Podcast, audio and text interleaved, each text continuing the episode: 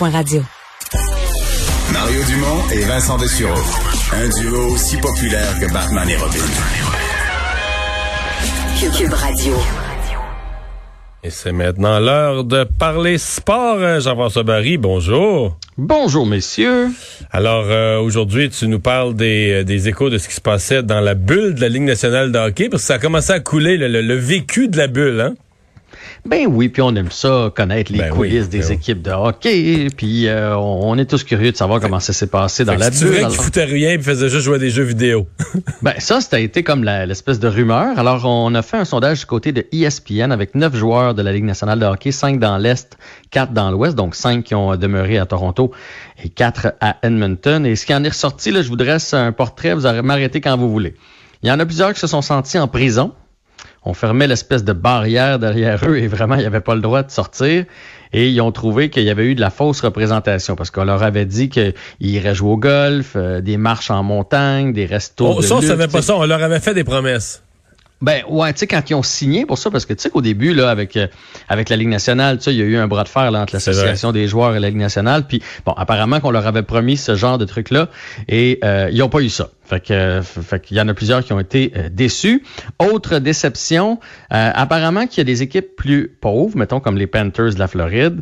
Ben, eux autres, ils mangeaient ce qu'il y avait à l'hôtel, ce, qu'on, ce que la Ligue fournissait, alors que, mettons, le Canadien de Montréal euh, avait des extras dans leur assiette. Il y avait Oh! sur leur étage, là... euh, Un petit non, mais savon fumé en plus du, du euh, Robert Chicken, là, du poulet, Ben- de la poitrine de poulet en caoutchouc de l'hôtel. C'est ça. Non, mais tu vois, les, les, les joueurs parlaient de smoothie, par exemple, un, un endroit apparemment là où tu- il y avait plein de fruits frais. Tu peux aller te faire des smoothies, des trucs comme ça. Donc, les équipes Ouais. plus fortunées étaient euh, mieux gâtées que les équipes moins fortunées. Bon. Après Bon. ça, watch out. Est-ce qu'il y avait des parties? Ben non. Il y a eu une rumeur comme quoi les Capitals étaient sur le party plus que les autres. Euh, les joueurs ont dit c'est pas vrai, c'est qu'il y a une recrue des Capitals qui a manqué de jugeote puis qui a mis une story euh, des gars des Capitals en train de faire le party. Euh, ce qu'on a dit, c'est que toutes les équipes à l'occasion faisaient la fête, autant les vedettes que les jeunes, mais pas tant pour se saouler. Là, c'était pas ça le but. C'est juste qu'ils avaient le droit d'aller dans un bar.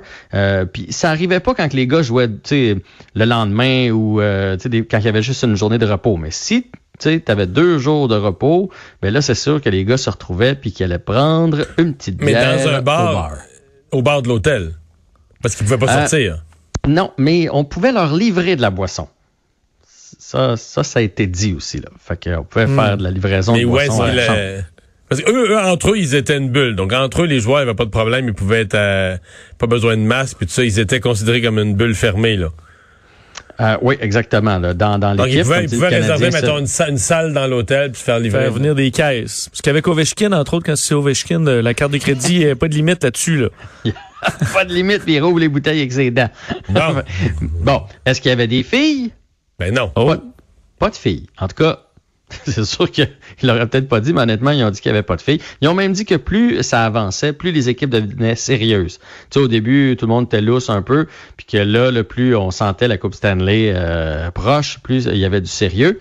Et la grande révélation, c'est qu'il y avait des bonbons aux potes sur euh, l'étage. Donc, c'est pas mal la drogue qui a circulé. Euh, les gens prenaient ça dans leur chambre. Et encore là, c'était pas pour être sur un buzz. Ce que les gars disent, c'est que c'était pour les, les aider à s'endormir. Parce qu'après un match, euh, souvent, les gars peuvent de- être debout jusqu'à 4-5 heures du matin. Et euh, ça, je sais que c'est une pratique qui est, euh, qui, qui commune. Euh, les gens vont prendre euh, du pot au lieu de prendre euh, des euh, somnifères ou des trucs comme ça parce que tu es moins magané le lendemain matin quand tu te lèves. Bon. Ah. On apprend des intéressant. Euh, ah, quand même, hein? ben oui. Je fais des petits potins. ben, ben, ben, parlant de nouvelles façons de faire, pour ce qui est de l'impact, euh, s'en vont jouer au New Jersey pour le reste de la saison.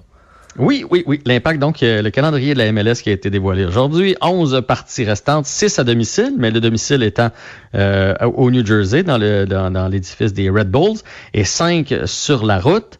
Euh, ils ont une fiche de 5, 6 et 1 présentement. Et je sais pas pour vous autres, Là, il me mais semble moi, qu'ils sont ils en vont- débandade, là.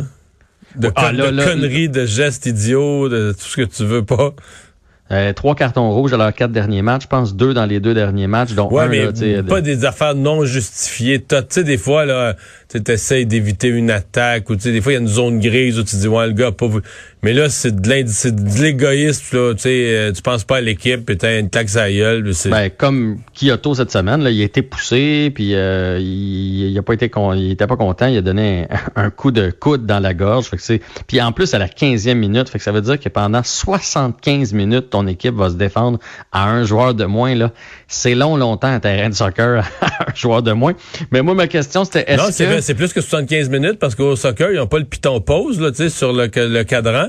Fait qu'ils rajoutent des minutes à la fin. Là. Parce que tu sais, les autres sports, ils peuvent faire pause sur le cadran, Ouais. ça l'arrête. C'est pratique, ouais. ben, c'est de la technologie très, très, très avancée. Mais au soccer, il n'y a pas de bouton pause sur le cadran. Fait qu'à l'œil, après, tu dis vraiment, on va rajouter 4-5 minutes, 4 minutes, 5 minutes. c'est vrai que ça, ça pourrait être à revoir. Euh, Mais, quelqu'un euh, qui est pas amateur de soccer, tu regardes ça, puis tu te dis quelle bêtise. Là. mais est-ce qu'ils vont l'impression de- l'arbitre, l'arbitre siffle à l'œil. Mon il est tanné. Oui, ouais, c'est joué. Là. Mais surtout à la fin, oui, c'est ça. À la fin, là, euh, sais, là, mettons qu'ils rajoutent cinq minutes. Là, cinq minutes est passé. Puis là, ils font Oh, est-ce que l'arbitre va laisser jouer la prochaine attaque? Est-ce que est-ce que c'est ça? Est-ce que l'arbitre va laisser jouer? C'est-tu fini ou c'est Ah, pas c'est fini? bien, là. en tout cas. Oui. Mais moi, ce que je m'avais dit, c'est qu'ils vont devoir travailler fort pour me convaincre euh, de, de regarder ça, là, ces matchs-là d'une équipe euh, qui joue au New Jersey, qui a une fiche perdante, euh, qui a pas vraiment de joueurs vedettes. Ça va être, ça va être vraiment difficile de m'installer devant mon téléviseur pour regarder l'impact. Mais mais on se croise. Qu'est-ce qui se se passe avec. Bianca Andrescu? Bon, ça va pas bien pour Bianca. Hein? Euh, on a l'impression qu'elle traîne des, des blessures. Euh, là, on dit le pied, il y a eu le genou pendant un bout de temps. Bref, elle a décidé de faire l'impasse sur la prochaine saison. Donc, elle, c'est sûr qu'elle joue pas cette année. Tous les tournois de terre battue qui s'en viennent. Mais elle cette ne année, ça veut dire l'année qui se termine le 31 décembre ou à... à- Elle n'est pas rendue à annuler des matchs en 2021, là, des tournois en Non, non, non, 2021. ju- jusqu'à la fin de la saison, donc euh, jusqu'au 31 de- décembre. Euh, mais en fait, ce qui est inquiétant, c'est que, tu sais, même, vous vous souvenez là, du US Open, à quel point elle était tapée de partout, puis à quel point elle avait de la difficulté. On dirait qu'il y a quelque chose dans son corps qui est en train de lâcher. C'est peut-être une bonne idée, justement, euh, tu sais, tant qu'elle est en pause COVID, là, de prendre une vraie pause, de faire de la réhabilitation. Elle est encore toute jeune. Mais c'est sûr que pas de, pas de genoux ou pas de cheville, euh, tu peux pas jouer au tennis à un haut niveau. Fait qu'on va y souhaiter évidemment d'être euh, de retour euh, sous peu. Mais on dirait qu'on a une espèce de doute là, qui, euh, qui nous hante parce qu'elle est même pas capable de revenir. Elle a de la difficulté à s'entraîner. Ça regarde pas bien. Chez Weber a eu des beaux, euh, a eu de beaux compliments? Ben, écoute, tu sais, on, on, on- des fois, on trouve qu'il est gr- grassement payé chez Weber, puis qu'il tourne plus comme il tournait avant. Reste que c'est tout un leader, puis on n'est pas là dans le vestiaire pour le constater. Mais Roman Yossi, hier, a gagné le, le, défenseur par excellence de la Ligue nationale, le Norris. Et euh, évidemment, il a donné une petite entrevue après, puis euh, il a dit quand tu joues tant d'années avec Shea Weber comme modèle, ça aide à devenir un excellent défenseur.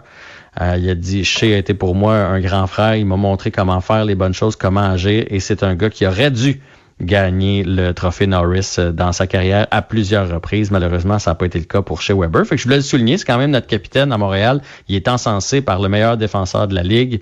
Euh, fait que bravo à, à Shea Weber. Et j'ai une petite colle pour vous autres. Je suis Oui. allé voir euh, euh, qui dans l'histoire du Canadien avait rem- remporté le, le trophée Norris. Ça, je me suis promené et euh, entre 1968 et 1975, il y a eu un seul gagnant du Norris. Est-ce que vous savez c'est qui? Entre 68 et 75. Ah, je savais, Mario, que tu Ok. serais excité. T'aimes ça, de répondre à des Ben, questions. Serge Savard, Larry Robinson, Guy Lapointe. Ah, mais j'ai pas dit que c'était avec le Canadien en passant. hein. Je- je- ma curiosité m'a emmené à aller voir qui du Canadien l'avait gagné. Mais j'ai, ça, s'est veut promené pas d'une dire année qu'il à a- l'autre. il y a- ça veut pas dire qu'il a gagné l'uniforme du Canadien, c'est ça que tu veux dire? Non, il a pas. C'est pas un joueur du Canadien. Euh, j'ai été surpris parce que c'est très rare ceux qui l'ont Ah, gagné. c'est le même qui l'a gagné toutes ces années-là consécutives. Ouais, Mais c'est Bobby Orr. exactement. Hey, quand même huit ans de, de suite, Bobby Orr a gagné le, le trophée Norris. Après ça, tu sais, tout le Mais monde. ceux que j'ai nommés, les- le- Lapointe, Savard, Robinson, le trio là, de défenseurs qui portaient le Canadien pendant les coupes. Sur- Est-ce qu'il y en a Est-ce qu'il y a un Norris là-dedans? Oui, euh, j'ai vu pas. Robinson. Oui, oui, non, j'ai vu Robinson, Robinson, ça, je suis sûr ouais. et certain. Donne-moi, donne-moi, deux- donne-moi deux petites secondes, je vais, je vais te retrouver ça. Euh, Trophée winner. Parce que tu comprends, tu peux avoir un excellent trio de défenseurs, mais sans qu'il y en a un qui gagne le trophée de. C'est ça, c'était trois défenseurs très Ouais. dominants parce que, bon, défensivement, il était quand même pesant, il était pas facile à passer, puis il relançait l'attaque, puis. Mais, Robinson deux fois. euh, OK, Robinson deux fois. Et c'est le et c'est le seul. Euh, il y a eu Chris Chelios qui l'a gagné avec euh, le Canadien aussi et qui l'a gagné aussi, ça m'a bien fait rire, qui l'a gagné Euh, deux fois après ça à Chicago, après qu'on Hey. l'ait échangé en ayant dit que ses genoux étaient finis, donc on était mieux de l'échanger. Il a quand même gagné le Norris euh, deux fois par la suite. Des- Mais ce qui m'a étonné, c'est que ça, ça se promène ouais. beaucoup. Des trophées individuels comme ça, là. Tu sais, le meilleur ci, meilleur ça, premier comptable, ça. Dans la dernière décennie, à Montréal, euh, on n'a pas appelé. Hein. Ben, il y en a un dans les défenseurs.